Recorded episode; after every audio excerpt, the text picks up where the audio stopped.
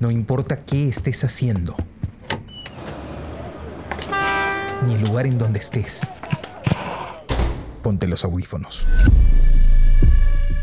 Y acompáñanos en este viaje por el mundo de la imagen en movimiento.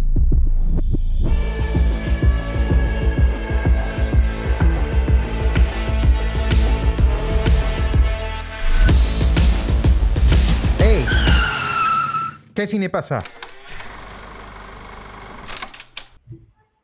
¿Qué tal amigos? Bienvenidos a este nuevo episodio del podcast ¿Qué cine pasa? El podcast donde hablamos de películas que acabamos de ver. Nos gusta decir que están en caliente para nosotros. Los saluda su amigo Carlos de la Torre Paredes. El día de hoy me acompaña Johnny Alba. Hola amigos, ¿cómo están? ¿Qué tal Johnny? Bueno, el día de hoy Jesús está pues con bastante trabajo y no va a poder acompañarnos. Sin embargo, nos manda toda la vibra y la siguiente semana de todas maneras nos tiene que acompañar. Hoy, hoy día me toca incluso elegir la película, ¿verdad Johnny? Así que Sí, tenemos No, una no, baja. no, ahí, no, no, no, no, no con hay problema por ese lado. Sí, sí, pero tiene Sí. que estar aquí la próxima semana de todas maneras. Y bueno, el día de hoy vamos a hablar de la película Vivir de Akira Kurosawa, una película de 1952 elegida por Johnny Alba.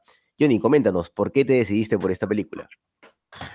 Ya, esta película es un clásico, es una, es una obra maestra, diría yo. Eh, yo yo tenía esa película en mente desde hace un tiempo y ahora estaba leyendo un libro de la biografía de Akira Kurosawa y estaba un poco entusiasmado. Entonces, este, la película más referente de Akira Kurosawa es este, Rashomon, ¿pero se llama? Sí.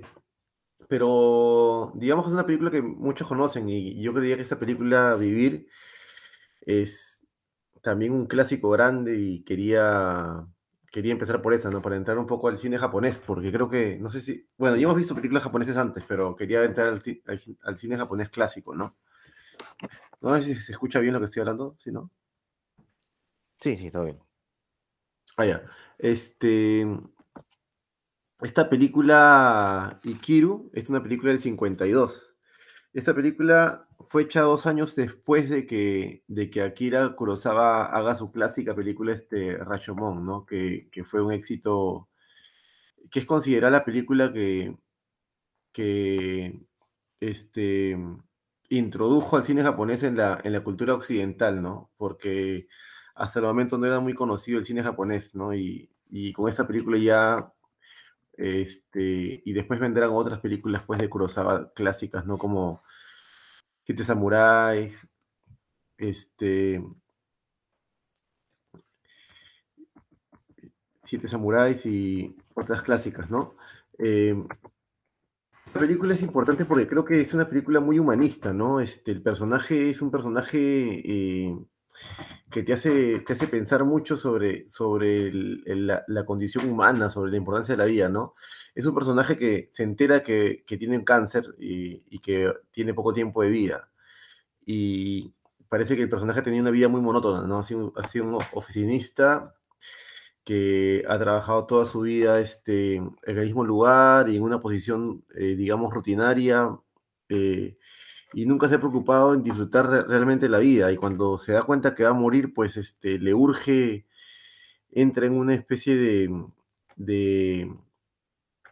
de, se, se, empieza a cu- a cuestionar por qué, pues, este, que tal vez eh, no, no ha disfrutado su vida como ha vivido, ¿no? Que tal vez ha, ha ido, y entonces empie- empieza, se empieza a ver cómo poder este, disfrutar sus últimos días, ¿no? Y entra en, una, en un cuestionamiento, ¿no?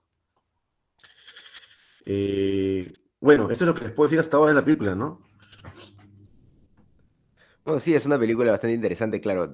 Conocemos a, a Akira, pues, por Siete Samuráis, por Rashomon, por este, ¿cómo se llama esta otra película? Eh, la del, de- la del, la del fantasma también es de él, ¿no? La del fantasma que, que va a un juicio y... ¿Cómo se llama? Este... Bueno, se me ha ido el nombre. Eh, bueno, pero Akira, pues, es, un director japonés archi conocido y esta película, la verdad, yo no, no, no la había llegado a ver, ¿no? Me ha parecido interesante el planteamiento. Eh, al, principio, pues, eh, claro, yo estaba acostumbrado a otra lógica de, de, Kurosawa, ¿no? Más, más vinculada a, al tema samurái, etcétera, ¿no?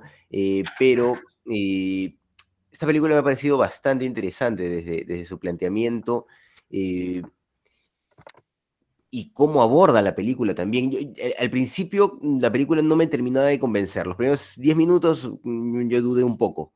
No, entendía bien hacia dónde me estaba llevando la película, ¿no? Y luego la película me, me atrapó, realmente me, me, atrapó y pues creo que que este tránsito del personaje, de, entenderse a sí mismo en este proceso y buscar eh, alguna forma de salvavidas, ¿no? Porque se empieza a sentir ahogado a raíz de que se entera que se va a morir. Y es curioso también cómo se entera que se va a morir, ¿no? Eh, termina siendo muy interesante, ¿no? Porque es lo que lo empuja a decidir cambiar su vida. Y ese, ese cambiar su vida también es bien interesante este concepto, al mismo tiempo permite que eso le cambie la vida a otras personas. Entonces, eh, entra más o menos en esa lógica que tú hablabas, ¿no? Una lógica humanista de alguna forma, pero que, que a mí me parece que plantea eh, que realmente los seres humanos, si es que hacemos bien las cosas, si es que hacemos lo que tenemos que hacer, eh, vamos a arreglar nuestras vidas y las del resto, ¿no? El problema es cuando no se hacen esas cosas, cuando se eh, mandan a otro lado, cuando no se quieren ver, que es el problema permanente en la película, desde, desde él, él mismo, su entorno, ¿no? Recepcionando estas quejas de las personas y pasándolas a uno, a otro, a otro, a otro, y sin nunca llegar a nada, sin resolver los problemas de nadie, aún siendo autoridades, aún trabajando en el ayuntamiento. Eh, y pasando también por su hijo, ¿no? Que, que no lo entiende, que, cuando él le quiere hablar, pues le habla de otras cosas, tiene otras ideas, eh, está convencido de que el padre está molesto con él, está pensando en el dinero, cuando el padre no, está pensando en eso realmente. Entonces creo que de alguna forma eh, en esta película nos muestra la desgracia que se genera a raíz de no hacer lo que se debe hacer, ¿no? O sea, simplemente seguir el, cauce natural de las cosas, ¿no? El, permitir que la cosa fluya, por así decirlo. Porque lo que se ve ahí es una burocracia absurda, pues que no sirve para nada, ¿no? Y que lo único que hace es dar trabajo a cierta cantidad de gente, pero que realmente no, cumple sus funciones básicas. Entonces, eh, y el hijo tampoco las cumple, ¿no? El hijo no escucha al padre, el hijo no acompaña al padre. Él hace una metáfora bien interesante cuando dice, le dice a la chica esta, ¿no? A su trabajadora, eh, yo me siento como cuando me ahogaba una vez cuando era niño y no tenía de dónde agarrarme, no, no estaban mis padres para sacarme de ahí. Yo siento lo mismo con mi hijo, ¿no? Y mi hijo está en un lugar lejano y no tengo cómo agarrarme. ¿no? Fuerte, es, es, fuertísimo, ¿no? Y, y, también nos lleva a pensar en nuestra relación con nuestros padres, ¿no? Y, y, y realmente reflexionar y decir, oye, sí, pues este, todos somos seres humanos y a veces nuestras preocupaciones o nuestras ideas nos, nos eclipsan, ¿no? Nos eclipsan un poco y, mm. no nos dejan pensar en, las necesidades también de ellos, en lo que eh, pueden requerir, ¿no? Como, seres humanos y lo que les podría permitir hacer lo que, lo que tienen que hacer, ¿no? En ese sentido, la película me pareció súper interesante y su planteamiento también, porque eh, la película permanente tiene, permanentemente tiene flashbacks, ¿no? Y estos flashbacks eh, están en momentos muy precisos, en un primer momento de la película. Luego, ya en el funeral, eh, estos flashbacks se vuelven más constantes, ¿no? Pero eh, en el primer momento de la película están en momentos en donde se refleja de alguna forma también eh, la muerte, la carencia, ¿no? Es la muerte de,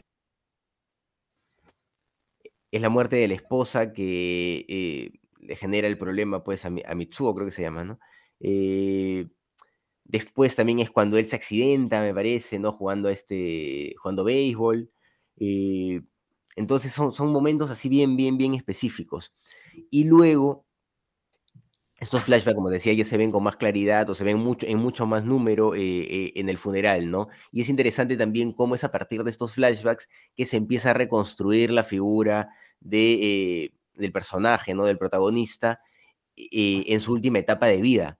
Y es curioso porque se vincula también a otra transformación de los personajes mientras van bebiendo el licor, ¿no? Están bebiendo el licor y, van reflexionando respecto a la vida de, este protagonista y pues terminan eh, de, de Watanabe, ¿no? Y terminan considerando que Watanabe, él hizo, sí, sí, Se llama él hizo Watanabe. todo, ¿no? Él hizo todo, ¿no? Que él, que él fue, que él fue el hombre, ¿no? Terminan dándose cuenta una, de eso, ¿no? Sí, hay una crítica política. Oye, Sí, este, totalmente, totalmente. El teniente alcalde un poco acá, donde estoy yo en Australia son casi las 12 de la noche y estaba un poco desconectado. Este, mira, de las películas que yo he visto de Kurosawa, he visto, bueno, Rashomon, por supuesto, que es un clásico. Este, he visto Yojimbo, que es la historia de un mercenario que llega a un pueblo muy... claro. pa- eh, Rashomon era la que te decía.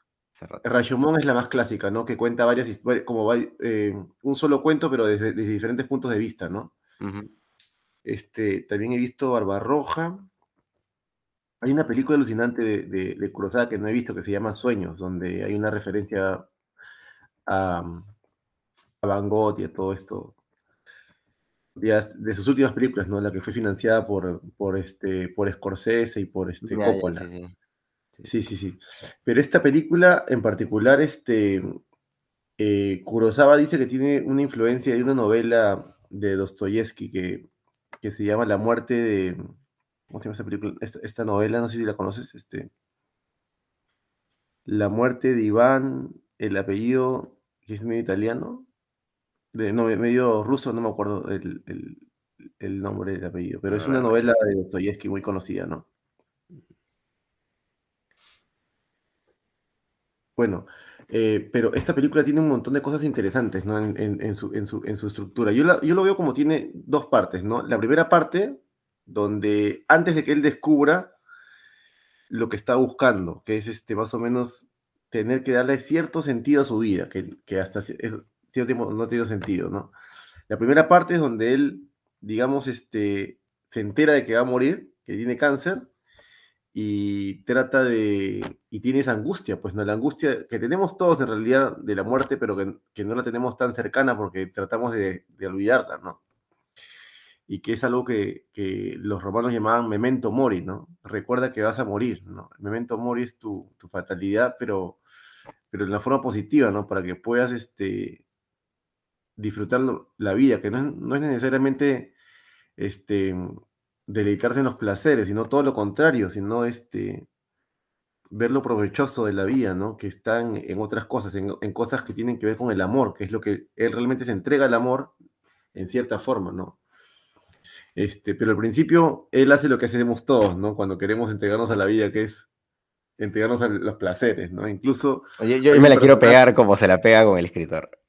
Claro, el escritor que él mismo se, se autodenomina como Mefistófeles, ¿no? Que es Claro, este excelente, personaje de excelente. Fausto. Que Yo, yo quiero ser que- ese escritor algún día. que Mefistófeles, eh, como una referencia a Goethe, ¿no? La, obra de Goethe sobre Fausto, ¿no? Que Mefistófeles es ese que lo lleva de los placeres a Fausto para...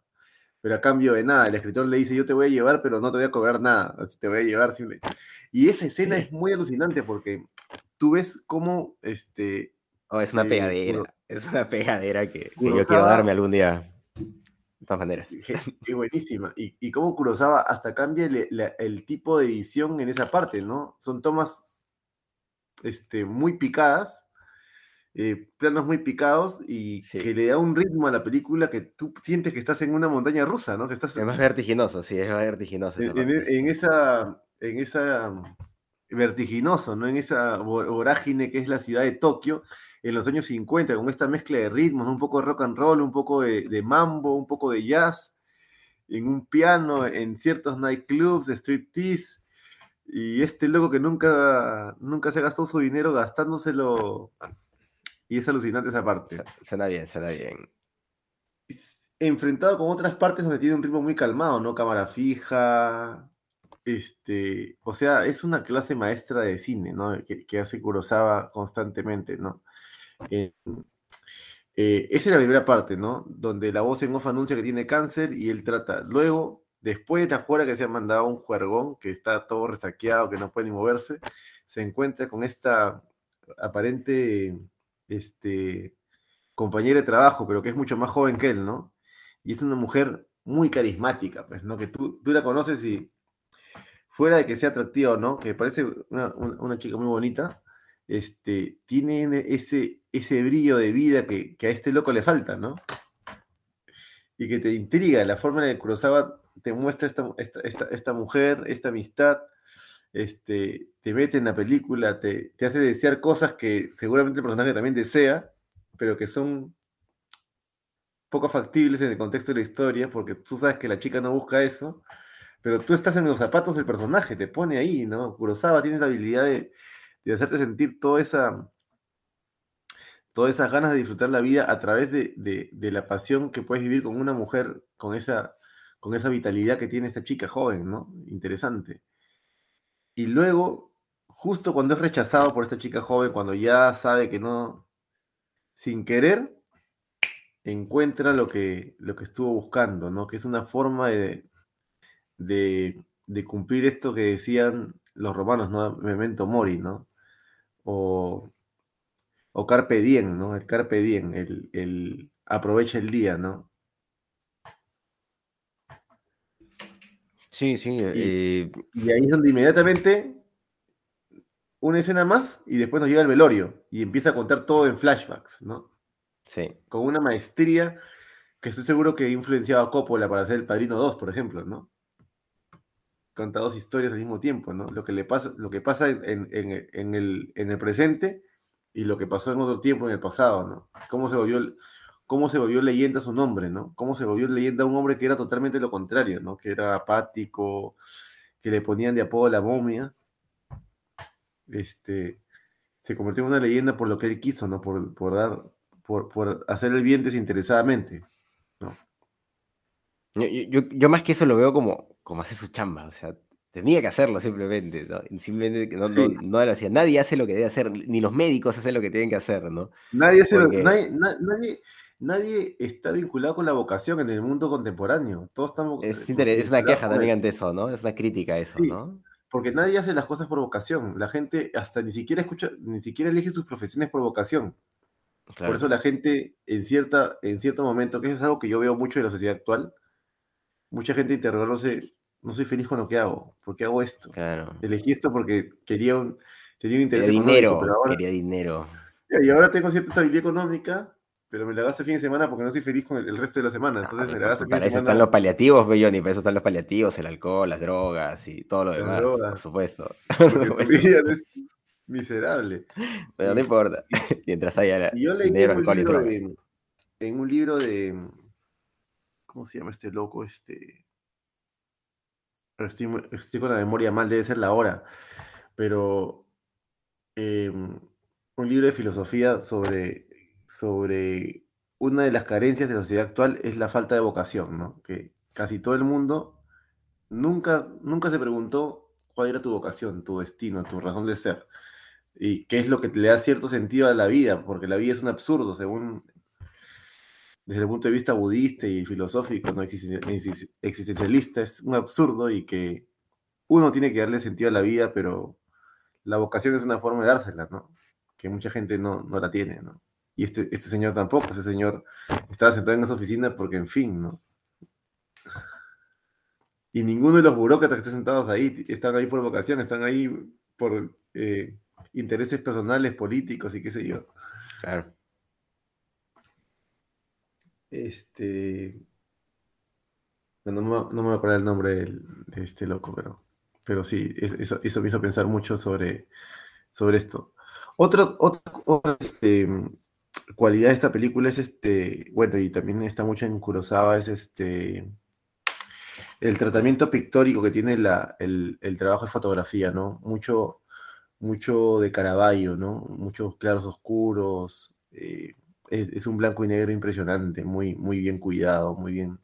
Eh, las composiciones de, de, Kurosawa, que es un, él, tenía este tenía formación eh, como pintor, ¿no?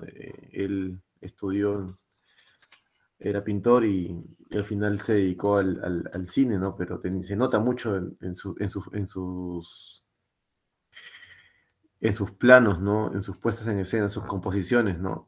En la composición, por ejemplo, esta composición triangular que hay cuando él está hablando con el médico y recibe la noticia y atrás está la enfermera, un plano muy cuidado, ¿no? Bastantes, este, bastantes planos angulares que te recuerdan también esos planos que usaba este Orson Welles en, en El Ciudadano Kane, ¿no? Bueno, esta película es como 12 años después del Ciudadano Kane, así que yo no sé si habrá tenido alguna influencia. Creo que Kurosawa nunca, nunca ha, hablado, ha usado estas referencias, ¿no? Nunca ha hablado de estas referencias, ¿no? Kurosawa más, Kurosawa siempre ha usado de referencias. Una parte es que a él le gustaba mucho este teatro japonés. Por eso esa es una de las cosas que tal vez le pueda chocar un poco a, a los que no conocen este, a los que no han visto antes cine japonés, es este, esta forma de actuar es muy diferente de la forma de actuar del, actor occidental, ¿no? Incluso de ese tiempo, ¿no? El teatro non y el teatro kabuki, que era el teatro clásico japonés que le gustaba a Kurosawa también, y que se nota la expresividad de los actores que puede parecernos a lo que estamos acostumbrados al cine occidental un poco exagerada, pero expresiva, siempre expresiva, y ese, ese, ese, ese expresionismo, o sea, con la cámara hace que, que se fortalezca mucho la imagen, ¿no? Que sea muy impactante, porque estas actuaciones sean de ese ritmo, ¿no? Si no estamos acostumbrados al cine japonés, tal vez nos pueda generar un poco de ruido, ¿no? Yo he visto varias películas japonesas y en verdad este, estoy un poco acostumbrado, ¿no? Incluso en el anime también se ve un poco eso. Pero las referencias que sí siempre he usado, que siempre he admitido este, eh, Kurosawa son las de la literatura, ¿no? Él siempre, se sabe mucho que él reinterpretó muchas este, obras de Shakespeare en, películas, ¿no? Como Ran, que está basada en el, Rey Lear de, Shakespeare, o, Trono de Sangre, que está basada en Macbeth, que es, muy famosa, ¿no? Otras películas también. la misma Siete Samurai está basada en, Siete contra Tebas de estilo, ¿no? Este, una obra griega de, las tragedias griegas, ¿no? Y, también cita mucho a Dostoyevsky, este, la muerte de Iván, la muerte de Iván Ilich es la, obra de León Tolstoy en la que está basada un poco esta, esta película Vivir, no recordaba bien el, nombre, ¿no? Este, la literatura de Dostoyevsky, de Tolstoy, la literatura rusa, ¿no? O sea, eh, Kurosawa era una persona muy, muy, muy culta, mezclado. Y el cine también es este, de alguna forma es un arte que, que por haber sido considerado el séptimo arte, pues apareció luego de otras, de otras artes. Entonces, este, digamos que se, se alimenta, ¿no? Se alimenta un poco de, de, esto. Hay una frase que dice este Kurosawa que dice que el cine la pintura, la literatura, el teatro y la música se unen, pero una película sigue siendo una película, con lo que, con lo que tal vez quería decir Kurosawa algo, también ha dicho Jesús antes, ¿no? Que, bueno, pero Jesús no hablando de películas, sino hablando del cine en general, que el cine es un arte en sí mismo, ¿no? Que el cine es un arte que tiene su propio lenguaje, su, su, propia expresión, y creo que en Kurosawa o en esta película hay muchos momentos en los que se ven, ¿no? Este, hay una escena, bueno, la escena que es, es muy, muy mencionada en esta película, eh, que muchos críticos hablaban, pero es la, de, la del columbio. No, sé si recuerdas esa escena de Columbio, donde él canta esta canción que tiene una letra referenciada a la muerte y, y, se está columbiando y está, está nevando y él está cantando la canción, pero con una felicidad de haber logrado algo, ¿no? Claro. Y es la misma canción que él canta cuando está en el bar, pero triste, ¿no? Perdido, me voy a morir, ¿no? Y los deja todos fríos. Y lo deja todos fríos, ¿no? Este, la película pudo haber acabado ahí, pero hubiera sido un final como que muy complaciente, ¿no? La película termina después cuando uno de los, uno de los trabajadores que, que había estado también en el velorio cuando, cuando en su borrachera todos habían dicho que a partir de ahora vamos a cambiar y vamos a actuar diferente, sin tanta burocracia, sin tanta política, con el objetivo de ayudar. En su borrachera todos se habían congraciado con, con Watanabe. Claro. Pero eh, en la escena siguiente, pues justo cuando viene alguien a pedir algo importante para la, para la vecindad, no vaya a relaciones públicas. Entonces, y solamente una persona se indigna, ¿no? de todos los que habían prometido. y es la persona que, sí, es la persona que sale en la, escena final, ¿no? Mirando el parque de Watanabe y, y, Kurosawa la filma con una belleza, ¿no? increíble, ¿no? Desde abajo hasta el hombre que se... En un plano el hombre yéndose, ¿no? Como, bueno, como diciendo, la humanidad no tiene salvación. Puede ser, sí. La Sí, pues, humanidad no sí, sí. tiene- la humanidad no tiene, no tiene, bueno, por decirlo de alguna manera, por decirlo de forma Claro. cosa, pero, pero, pero te deja ahí una, una piedrita, ¿no? Este, esa, esa, esa, escena del, del velorio es muy interesante, ¿no? Porque ahí la, la, la capacidad de narrar cinematográficamente, ¿no? El presente y el pasado, sin, sin que se, sin que se vulgarice eso, sin que esté todo, pareciera que todo se da amigablemente, ¿no? Entras, sales, no te pierdes, todo está contado con una precisión, este, admirable, o sea, de muy de este cine, pues, está eh, japonés, ¿no? Mucha influencia del cine americano también en el, en el montaje. Kurosawa era muy aficionado de, de grandes cineastas americanos, ¿no? De- del cine clásico, de, de la mejor época del cine mudo también, ¿no? Que, que se ve en el montaje, en la, for- en la edición este, de esta película, ¿no? Eh, espero que no sea también la, la, la, la última de Kurosawa que veamos. Este, hace poco vi una película que se llama, eh, y el cine japonés sigue siendo buen cine, ¿eh? He Claro. visto este, la película Drive My Car, japonesa, que está muy buena también, basada en un, en, en un cuento de Murakami. De Murakami. Mm, A chequearla. No, sí, bueno, la película está realmente bien planteada, ¿no? Eh, la progresión que tiene es bastante interesante de, respecto a cómo él va, va descubriendo, pues, eh, lo que necesita, ¿no?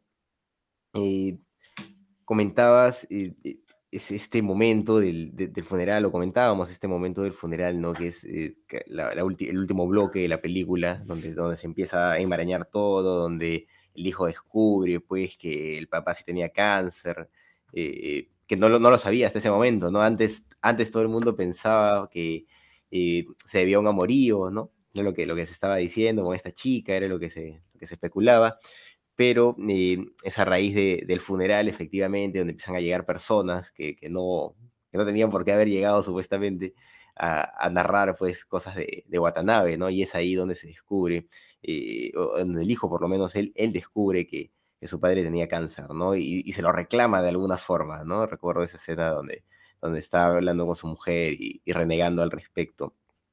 Eh, es, es interesante cómo los personajes también que están en ese, en ese momento empiezan a transformarse, ¿no? Porque hay, hay una transformación de absolutamente todo en ese, mm, en ese bloque, por así decirlo. Los personajes empiezan en una situación y terminan en una situación completamente diferente, con, eh, a raíz pues, de, este, de este dispositivo, ¿no? Que es, que es el alcohol. Eh, sin embargo, eh, es interesante cómo al mismo tiempo se va tejiendo toda la historia de cómo Watanabe logra eh, empujar el parque, ¿no? Cómo realmente es él al final que, eh, que logra hacer pues que la burocracia funcione. Eh, y, las, y, es curioso también cómo en un primer momento, todo, no todos, sino una parte de, los expectantes o de los que están ahí, están incluso en contra de lo que ha hecho Watanabe, ¿no? Les parece molesto, les parece que se ha excedido en sus funciones, pero es a raíz, pues, de, esta progresión que eh, efectivamente eh, este, este punto de vista cambia. Eh, me parece también que la película trabaja muy bien el- la idea de la senectud, ¿no? La idea de la senectud, la jubilación y la relación entre padres e hijos. Incluso hay momentos bien interesantes que, que se, se puede observar las dos ópticas, ¿no? Y te puede llevar a, a reflexionar realmente sobre la relación de, de padres e hijos. Es, por ejemplo, eh, bueno, los momentos en donde el hijo le, le reclama cosas injustificadamente, pero tenemos un momento en particular en donde él le cuenta sobre su hijo a la chica y ella lo, lo parcha, ¿no? La agarra y le dice, oye, pero este, tu hijo es tu hijo, tú no tuviste, tú no tenías por qué haber sido así, ¿no? Ese es, es tu problema. Y pues Sí, todos los padres dicen eso, ¿no? O sea, no, no, no te pases, ¿no? Y tiene razón, es, es bien interesante lo que dice, lo lleva a reflexionar, ¿no? Y lo lleva a intentar decirle a su hijo que tiene cáncer. O sea, dice, sí, pues Sí, tiene razón, y- ¿no? Y el hijo la una mala suerte cuando le, le cuenta y el otro está en otra.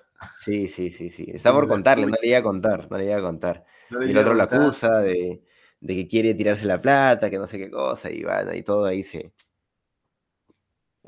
se enturbia, ¿no? Ese es, ese es el problema. El guion es buenísimo, el guion es el guion es buenísimo. bueno, el guion funciona bien. Sí, Sí. sí. Y, y estos momentos de... ¿Mm? Mm. No, decía sí, lo- los momentos estos de donde él pues intenta, antes de darse cuenta de lo que necesita realmente, que es simplemente accionar como debía haber accionado siempre, hacer emocionante su vida en base a, a su propia vocación. eh, antes de eso, él, él se va pues, ¿no? Con este escritor y luego con esta chica. El segundo momento es, eh, con la chica es más tenso, ¿no? Pero los dos primeros momentos, con, tanto con el escritor como con la chica, eh, son bastante interesantes porque te muestran un personaje que efectivamente está buscando sentirse bien, ¿no? Y lo dice explícitamente, ¿no? Lo dice explícitamente cuando en, en esta segunda reunión con la chica, al decirle, quiero sentirme como tú, ¿no? Quiero saber cómo haces para vivir como, como vives. Y, y- y también e- e- es contradictorio, ¿no? Porque esta chica renuncia al, al ayuntamiento para irse a hacer algo más emocionante, pero termina en un trabajo jodido, que le, que le quita un montón de tiempo, que la tiene pues este, esclavizada prácticamente eh, eh, físicamente, ¿no? Y ella lo dice, ¿no? Agarra y le dice, no es como el ayuntamiento, donde se trabaja en una hora, se trabaja todo, todo lo de una semana, no es así, acá tienes que trabajar cada, este, todas las horas y cada minuto que pierdo es plata perdida, ¿no? Entonces, ah, es más difícil, ¿no? Es más difícil el- la decisión que ha tomado. Pero eh, yo, yo siento que ella se está quejando también de, de- su, de alguna forma, de su, eh, de su renuncia, ¿no? O sea, de, haber tomado esta decisión tan, tan abrupta. Me parece que en ese momento lo está haciendo y por eso es que acepta salir con él por segunda vez, ¿no? Me da esa impresión. Sí, bueno, el personaje de la chica es- es interesantísimo, ¿no? Porque es como mostrarte todo lo que no hizo, ¿no? Todo lo que no, lo que, pudo haber hecho antes, ¿no? Eh, y cuando la chica, como que cuando se- da cuenta, está muy bien grabado esa parte porque hay varios planos, si estudias cada plano, varios primeros planos que él y la reacción de ella, él, él está con una cara de, perdido y de pronto cuando se da cuenta, yo me preguntaba, ¿cómo grabar eso sin que sea cliché? Porque la clásica cliché de que alguien te dice una palabra y tú, ah, se me ocurrió algo, ¿me entiendes? ¿Cómo se grabar eso? Y, y eso es, esta es una clase de cómo grabarlo, ¿no? De Kurosawa, el, digo, del, de Watanabe y de la chica, ¿no? Y cuando él se da cuenta y se le abren los ojos y la mira a ella, absorto, diciéndole todavía hay tiempo, y baja las escaleras y las chicas atrás cantando Happy Birthday. to Happy. Verde, ¿no? Sí, es Eso bueno. me parece increíble, o sea, es... Pero, y con ese escenario tan bien calculado, ¿no? Tan bien calculado, ese es un puro cine, ese es cine de verdad, ¿no? Cine en Sí, sí, sí, sí. movimiento. Él baja las escaleras y la cámara lo sigue en un traveling, eh, o sea, cuando camina hacia las escaleras y luego cuando baja y aparecen todos, justamente porque viene otra chica atrás que era su Claro. cumpleaños. Claro, claro. Increíble, o sea, la primera vez que, que yo vi eso me impactó mucho y haberlo visto en el cine hubiera sido alucinante, nunca lo hice en el cine esta película. No, sí, sí. Me, impa- me impactó mucho. me llamó mucho la atención esa escena, sí. Una Sí, poesía está muy bien construida. De- Sí, de- muy bien de- construida de- esa escena. de expresar la- las escenas, ¿no? Igual que la escena del columpio y la nieve, ¿no? Me pareció increíble, ¿no? Eh, la cámara detrás de los, de los, de los fierros estos, como una cortina, y el columpiándose con la canción, muy poético, muy, muy de lo que la película habla, ¿no? De, de estos movimientos de la vida, ¿no? De estas, de, de estas coincidencias. Este, luego, eh, otra cosa que me gustaban eran, o sea, tú casi podías sentir su, su, fatiga, ¿no? Su, en, la cámara. O sea, sabe muy bien dónde poner la cámara Kurosawa, ¿no? Eso lo, lo ha demostrado en muchas películas, pero en esta película particularmente. Ahora, esta película no tiene la, la dosis, la dosis heroica y épica que tiene otras películas de Kurosawa, ¿no? Como Ran, como este, Siete Samuráis o, o Claro, Yojimbo, ¿no? acostumbrados. o Yojimbo. Entonces, este, esta película, digamos que es una película que, digamos que es la más crepuscular de, de Kurosawa, ¿no? Que está un poco reñida a las generaciones, ¿no? Ese Japón posguerra que se va acabando y ese Japón más moderno que se abre un poco al mundo occidental después de que de haber, de haber tenido una caída, ¿no? Esta película viene todavía después del neorrealismo italiano y todas esas películas también posguerra. Probablemente influenciados un poco más por eso, porque estas películas posguerra se enfocaban un poco más en la vida, en la vida de las personas más que en, la, en la otra parte que es un poco más eh, la erosidad, la, épica, ¿no? Se, enfocaba un poco más en lo plano que es la rutina de la vida, ¿no? Eh, este, como Rossellini, grandes maestros italianos también, que han hecho películas como digamos que es la otra cara de lo que Hollywood te ha, ido mostrando, ¿no? Mientras que Hollywood en los 50 estaba haciendo, los 50 fue el, año, los años de Hitchcock, ¿no? Que es todo lo contrario a, lo, que, a lo que es siendo cine también de alta calidad Hitchcock, ¿ah? pero distinto, ¿no? Distinto, distinto y parecido en ciertas formas, ¿no? Muy psicológico también Hitchcock en Vértigo, por ejemplo, ¿no? Pero, pero con otra temática, ¿no? Este, distinta. Pero sí. Eh, a mí esa película me entusiasma mucho. De repente por la hora, mira, ahorita ya son, estoy en la madrugada aquí en Australia, no se me nota ese, entusiasmo, pero a mí esta película me, gustó mucho. Eh, me, sentí que tenía mucho, mucho que decir esta película, ¿no? Eh, las únicas cosas que objetaría tal vez es que eh, ha envejecido un poco las actuaciones que, o sea, en realidad la actuación me gustó mucho, solo que está en un, está en un código actoral del cual, pues, es distinto al cine que uno se acostumbra claro. de este occidental, ¿no? Este Takashi Shimura es un, es un actor que ha trabajado mucho con, con, con Akira Kurosawa, ¿no?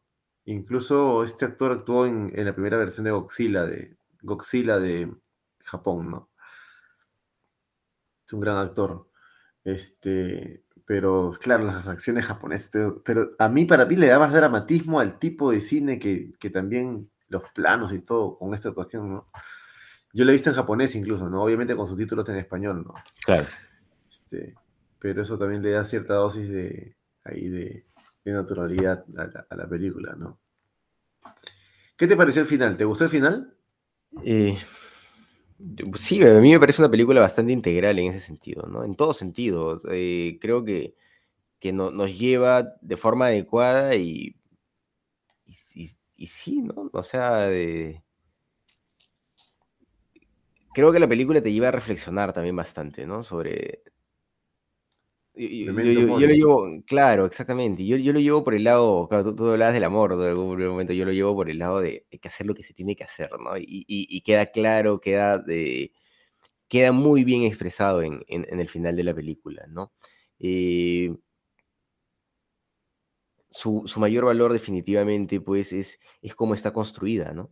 Todo, todo, todo en la película está construido de una forma en que lleva a vincularte con el personaje. Si bien a mí al principio se, me complicaba un poco por, por este tema rutinario, ¿no? Que te mostraban cómo todo se movía y el personaje como que no sabía qué le pasaba, se sentía un poco mal. Y, también eh, me, hizo, no me termina de convencer esa primera parte todo de los médicos le mienten, ¿no? Pero después entiendo que es la lógica de la película. ¿No? Después la entiendo, pero en ese primer momento que mienten yo digo, oye, pero ¿qué está pasando? ¿no? Porque él está asumiendo lo que le dicen que no es, ¿no? pero efectivamente es, pues, ¿no? Pues los médicos después hablan y dicen, sí, efectivamente se va a morir, ¿no? Bien, este, como de, anime, ¿no? Esa parte, ¿no? Eh, sí, pues, pero yo creo que tiene que ver con esa idea de, que todo está funcionando mal, ¿no? De que todo está funcionando mal. Eh, y eso se, de alguna forma se, se busca resolver al, al, final, ¿no? Claro, se va el personaje después de ver el parque que, que ha construido Watanabe, pero yo al mismo tiempo pienso que ese personaje es una posibilidad, ¿no? Porque antes se le ha visto a este personaje también este, con, eh, la resma y con la ruma de, papeles, ¿no? Eh, pero él, él es diferente, ¿no? Él en algún momento tal vez llega al puesto donde estuvo Watanabe y tal vez pueda hacer lo que hizo Watanabe, ¿no? Eh, porque ya sabe que se puede hacer. Y, eso es lo que me hace pensar el final, ¿no? Por eso me parece que, está bien planteado, que es integral, que, que tiene sentido, porque eh, lo que le da sentido a la vida de Watanabe es este parque al final. Eh, mm. es, haber logrado eso, ¿no? Desde su posición. Y pues que la, reminiscencia a esto y vinculada pues a la única persona que, comprende lo que él ha hecho y que cree que es importante lo que él ha hecho, también me parece eh, importante, ¿no? Me parece que, construye bien toda la narrativa de la película, a eso me refería con, con integral, ¿no? Entonces creo que sí, ¿no? Creo que, realmente eh, la, película funciona, ¿no? Incluso en esos tres bloques, en esos tres bloques que se han comentado, ¿no? Ese primer momento en donde eh, él todavía está intentando descubrir qué tiene, eh, todavía no ha empezado este, su viaje, ¿no? No ha empezado su viaje para, para sentirse bien. El momento en que él empieza su viaje para sentirse bien, donde conoce a la chica, donde descubre lo que necesita y este último momento en donde él ya se desarrolla, ¿no? Eh, creo que está, funciona, funciona muy bien la película, ¿no? Y, como comentabas, la capacidad de Kurosawa, pues, para, para narrar y para plantear las escenas es magnífica, ¿no? Mencionabas esta escena de donde él, donde él descubre lo que tiene que hacer y le están cantando atrás Happy Birthday, mientras él desciende, ¿no? Él está bajando, eh, están cantando Happy Birthday, eh, pero él, él, está bajando con, con una conciencia diferente en ese momento, ¿no? Él seguro de algo, pero al mismo tiempo él se está muriendo. Es alucinante. eso también, él se está muriendo y le está cantando Happy Verde, entonces todo como que tiene sentido, es como un nacimiento que implica muerte también, ¿no? Es curioso, me pareció bien curioso. Sí, tiene, tiene, muchos elementos ese, ese, ese momento, ¿no? Eh, y, y, así a lo de la película. Pero la música en la película pero muchas, muchas, este, doble sentido, ¿no? Sobre la vida, la muerte, el amor. Claro, remarcan los momentos, ¿no? Bueno, tal vez hoy en día podríamos eh, intentar eh, bajarle un poco a la música, ¿no? Bueno, tal vez es algo que, se podría pensar. Pero bueno, para el momento tal vez. Eh, pienso también en, en, cómo desarrolla esta juerga en un primer momento, me pareció fantástica, ¿no? Y decía, ah, es alucinante, sí, ¿Qué tal? Primero, o sea, todo está. Primero te vas a las maquinitas, luego te vas a, te vas a pegar, luego te vas a ver mujeres así, este, bailando, ya todo, pues todo, ya, ya, vamos a hacerla. ¿no? Estuvo bien, me, pareció interesante. ¿no? Yo creo que cuando vengas yo a Australia tenemos que, hacer así un, un, un tour Watanabe acá en, un tour Watanabe. Un tour Watanabe. Y ese apellido es el, apellido del poeta peruano Watanabe, ¿no? Claro, curioso. Ese apellido Watanabe. vamos, vamos, a hacerlo, vamos a hacerlo. Pero hay, hay, que explicar que es basado en la película de Akira, pues podemos traer confusión si es que decimos tour Watanabe. gente se esperando un tour literario y, y, terminamos en Barranco, ¿no? Sin la noche. Eso sería un problema. Pero. Otra cosa que me gusta la película es que te muestra cómo era Japón en los 50. Sí, un toque en los 50. Pero es interesante también cómo, cómo, cómo, cómo, Japón se supera de luego de, de la guerra, ¿no? O sea, que es rápido, ¿no? En siete años es un Japón. Fue decisión de Estado, ¿no? Decisión de Estado. El Estado como que le dio. Más, más le importaba el Estado que el individuo. El individuo no le importaba mucho, ¿no? Sí, pues sí. Es bueno, es parte de, del siglo XX, ¿no? Casi todo, todo el mundo funcionó así el siglo XX. El siglo XXI parece que, la cosa cambia. Esperemos, pues esperemos. Vamos a ver. Eh, bueno, es una película creo que universal, ¿no? Y, también eh, que se puede ver en cualquier momento, ¿no? Mm, si bien, claro, comentabas que tal vez las actuaciones han envejecido un poco, eh, la película no ha envejecido en general, ¿no? Es una película que está genial, sí. está bien, que, funciona en cualquier momento porque es un, drama humano, ¿no? Te vas a morir, sabes que te vas a morir y pues, este, ¿qué haces al respecto, no? Eh, claro, lo primero que uno piensa, como bien dices, es pegársela, ¿no? O sea, es lo primero que uno piensa. Siempre uno ha pensado, ¿qué hago si entero que voy a morir? Me, la pego, pues, no me gasto toda mi plata así, en, en todo lo que pueda, ¿no? Pero tal vez eso es vacío, ¿no? Y la película explora eso, explora ese lado y, esa sensación de vacío que viene después, ¿no? Porque claro, ya te la pegaste ese día, pero... Al día siguiente estás en el Al día siguiente estás lo mismo. sí, es exactamente lo mismo. Claro. En cambio, eh, si es que haces lo que tienes que hacer, pues siempre vas a poder seguir haciendo eso, ¿no? Siempre vas a encontrar algo más que, que desarrollar ahí, cómo mejorar eso que estás haciendo, ¿no? Un propósito, ¿no? Y, creo que de eso habla la película y es interesante, ¿no? Mm, nos lleva a reflexiones muy, muy profundas en cierto sentido. Muy bien, Johnny. ¿Qué dices? ¿Ya la pasamos a calificar o debemos conversar más sobre Sí, la la película? vamos a calificar porque estoy madrugando Está, acá. está- está con sueños, Johnny. Muy bien. Es una película, como habíamos comentado, bastante interesante. Me ha gustado verla, me ha hecho reflexionar, me ha hecho reflexionar bastante. Eso, eso me gusta del cine, que, que me, lleva a pensar cosas, ¿no? Eh, y, me lleva a replantearme cosas al mismo tiempo, tanto estéticas como, como ideológicas, ¿no? Eh, la, la película tiene muchos valores cinematográficos, eh, narrativos también como te digo, si bien al, principio no, no me enganchó, pero son los primeros cinco o seis minutos, y, tal vez por algo estrictamente personal, tal vez por una, por una idea de esperar un Kurosawa diferente, ¿no? Un Kurosawa así épico. Yo estoy acostumbrado a Kurosawa épico y, y- veo vivir y digo, oye, ¿qué- ¿dónde está Kurosawa épico acá, no? Pero e- es, eso nomás, ¿no? Y luego la película me capturó, me capturó totalmente, y, creo que, que vale mucho la pena. Eh, los personajes son riquísimos, eh, todos son interesantes, el, el nivel simbólico que tiene la película es, es muy fuerte también. Hablábamos de este momento con el Happy Birthday, pero el momento de Mefistófeles también es súper interesante, ¿no? Que incluso llega un perro, y hace el comentario, incluso Claro. tenemos un perro, dice, ¿no? O sea, se burla, se burla de todo Kurosawa en, en esta película y, y se burla de la, de la muerte también, me parece, ¿no? Porque eh, de alguna forma Kurosawa en esta película reflexiona sobre eh, cómo derrotar a la muerte, ¿no? Y, creo que eso es lo que todos buscamos en el fondo, eh, la vida eterna que no es posible eh, de forma física, si, es posible en la memoria de, otros, no siendo importante para, otros. Y, creo que eso es un- un- una idea que está también en, en- todas las civilizaciones, ¿no? Pero tal vez eh, en, la, en la idea también japonesa está ese tema, está el tema del honor muy fuerte. No sé exactamente si vinculado al budismo, ¿no? Pero tal vez sí también, ¿no? Tal vez sí. Eh,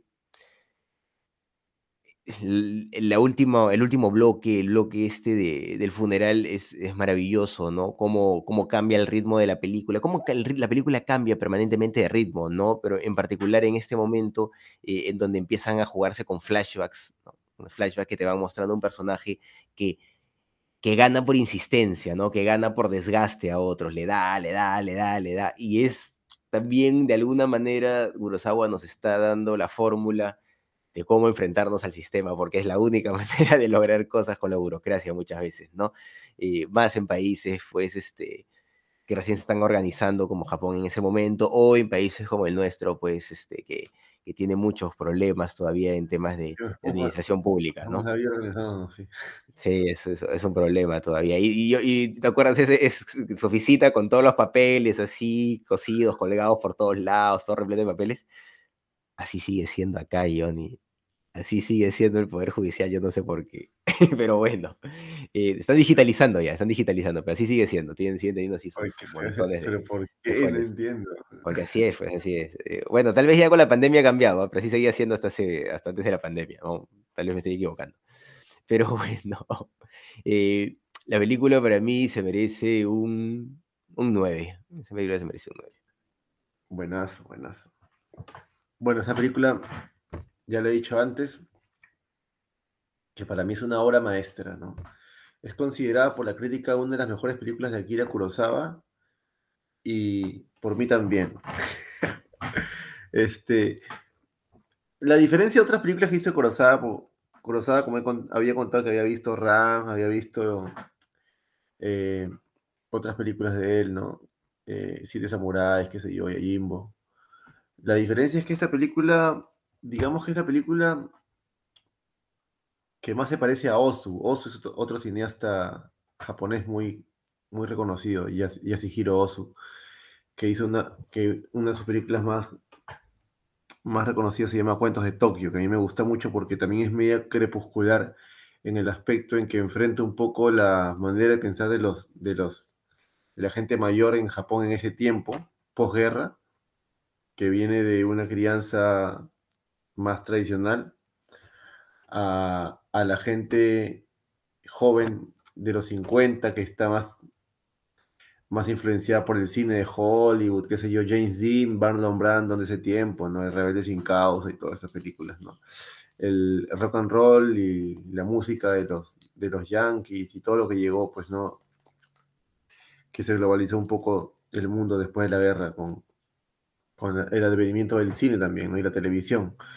Entonces, este, bueno, Kurosawa hace un poco ese hecho cultural, hace esta crítica social, y aquí también hace esta crítica sobre el, mismo sentido de la vida, ¿no? Y, sobre el, memento mori que todos enfrentamos siempre, ¿no? De, que parece que uno vive dos veces, ¿no? Cuando uno se da cuenta que, que, la vida es solamente una, es la segunda vez y despierta, algo así, ¿no? La vida solamente es una y hay que disfrutarla. Este, tiene muchos valores también este, narrativos en el guion, en los actores y, y la composición artística, ¿no? Como ese, ese, ese, ese plano en el columpio que me parece súper expresivo, o como ese, ese, eso, eso, esa, ese, ese, ese plano cuando baja la escalera, ¿no? Y, y tantas, la, la, edición de montaje en, en, en, durante, en la juerga, que me pareció alucinante, ¿no? Hay una, hay una escena en esa juerga donde tú ves que el pianista pareciera que está en un plano cenital, y en realidad estaba la cámara apuntando a un espejo y la cámara hace un hace una hace un zoom out y la cámara retrocede y se ve todo en un angular. Es alucinante en verdad es alucinante. Entonces este para mí es una obra maestra esta, película por muchas razones. Yo le voy a poner un 10 es mi, primer 10 del año excelente excelente bueno Jesús no nos ha pasado todavía su calificación tiene que pasárnosla eh, Está full el hombre ahorita, está incomunicado. Pero bueno, eh, apenas la pase, vamos a estar colgándola ahí en el podcast. Pero de todas maneras, yo imagino que va a ser un rango alto también. Imaginemos que la película no va a bajar de, de, de, 8 puntos. No, de, sí, pues no creo que baje de 8.5, ¿no? Es una, muy buena película. Muy bien, amigos. Eh, ahora toca elegir la película de la próxima semana. Me, toca a mí, ¿verdad? tú te ríes, tú te ríes, tú te ríes, Yoni. Te hago sufrir a veces con mis decisiones, pero está bien, así tiene que ser. Pucha, no sé, yo sufro a veces para, para, para, proponer porque después digo, quiero proponer otra. todas las semanas quiero proponer también, como todos me imagino. Eh, no sé si un musical o, o una película de Alan Parker. ¿Hemos tenido musical hasta ahora? No hemos tenido ningún musical hasta ahora. Pero también me preocupa porque yo estoy pensando, yo digo, ya, pues, no, que la la la. Puede ser The Wall de, de Parker con Pink Floyd. Pero eh, el problema es que eh, si pongo The Wall, después no voy a saber si poner El Corazón del Ángel, que también es una película que quiero poner de Alan Parker también. Entonces digo, ah, ¿qué hago? Porque, claro, podemos repetir de directores, ¿cierto? ¿Quién es El Corazón del Ángel? De Alan Parker también. ¿También es este musical? No, no, esa no es musical, esa es con ah, Mickey Rookie, con Robert De Niro. Eh, es otra cosa. Tú mencionaste con Robert De Niro, ah, qué bacán. Sí. Hay otro musical también que es interesante, que es este Fantasma en el Paraíso. Eh, Fantasma en el Paraíso es de Brian De Palma, sí. sí. Ah, bueno, Brian De Palma es un, tigre, un maestro. No lo he visto, definitivamente. Mm, no sé la verdad cuál, estoy así en duda. ¿Tú qué dices, yo? ¿Ningún musical? Vamos por un musical. Eh, o sea. ¿La no has visto tampoco? Me gustaría porque, porque no, hemos visto musicales aquí, pero generalmente yo no elijo, no veo musicales, pues, o sea, no es ah, mi género. Por eso que no, o sea, sería un desafío, sería un desafío interesante. Porque generalmente, por eso, me imagino que por eso no conozco muchos musicales, porque no es lo que yo suelo elegir. Claro. Este, lo que no significa que no las disfrute. O sea, eh, el, problema es que, que, hay un tema acá, ¿no? Que los dos musicales que yo tengo en mente son muy diferentes. El, de, definitivamente Fantasma del Paraíso de Palma es un musical más clásico, pero Da Wall es otra cosa, ¿no? Da Wall yo no sé si considerarlo un musical. Sí, Da Wall yo también diría que es otra cosa, pero... ¿La has visto? No, no la he visto, no la he visto. Pero como es Pink Floyd y como esos 70s y como es, imagino que es esa onda más psicodélica, Sí, es más no sé, si está, no, sé si está clasificado como un musical musical, ¿no? Está clasificado. Pero no, no, no, no sé yo nada de musicales, ni siquiera podría opinar, ¿verdad? Es complicado.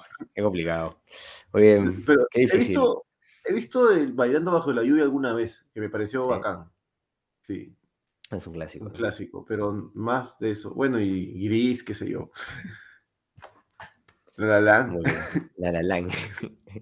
Eh, a ver, qué difícil decisión. Muy bien, vamos por. Vamos por, vamos por Wall. Vamos por Wall. Si no la has visto, vamos vamos por Wall. Vamos por Ya. de, de Alan Parker y Pink Floyd. Muy bien, amigos, eso ha sido todo por esta oportunidad. Hemos sido sus amigos de ¿Qué Cine Pasa? Johnny Alba y Carlos de la Torre. Jesús Alvarado se suma la próxima semana nuevamente, cuando no esté con tanta chamba. Muy bien, ya saben, vemos la próxima semana The Wall de Alan Parker y Pink Floyd. Hasta una próxima.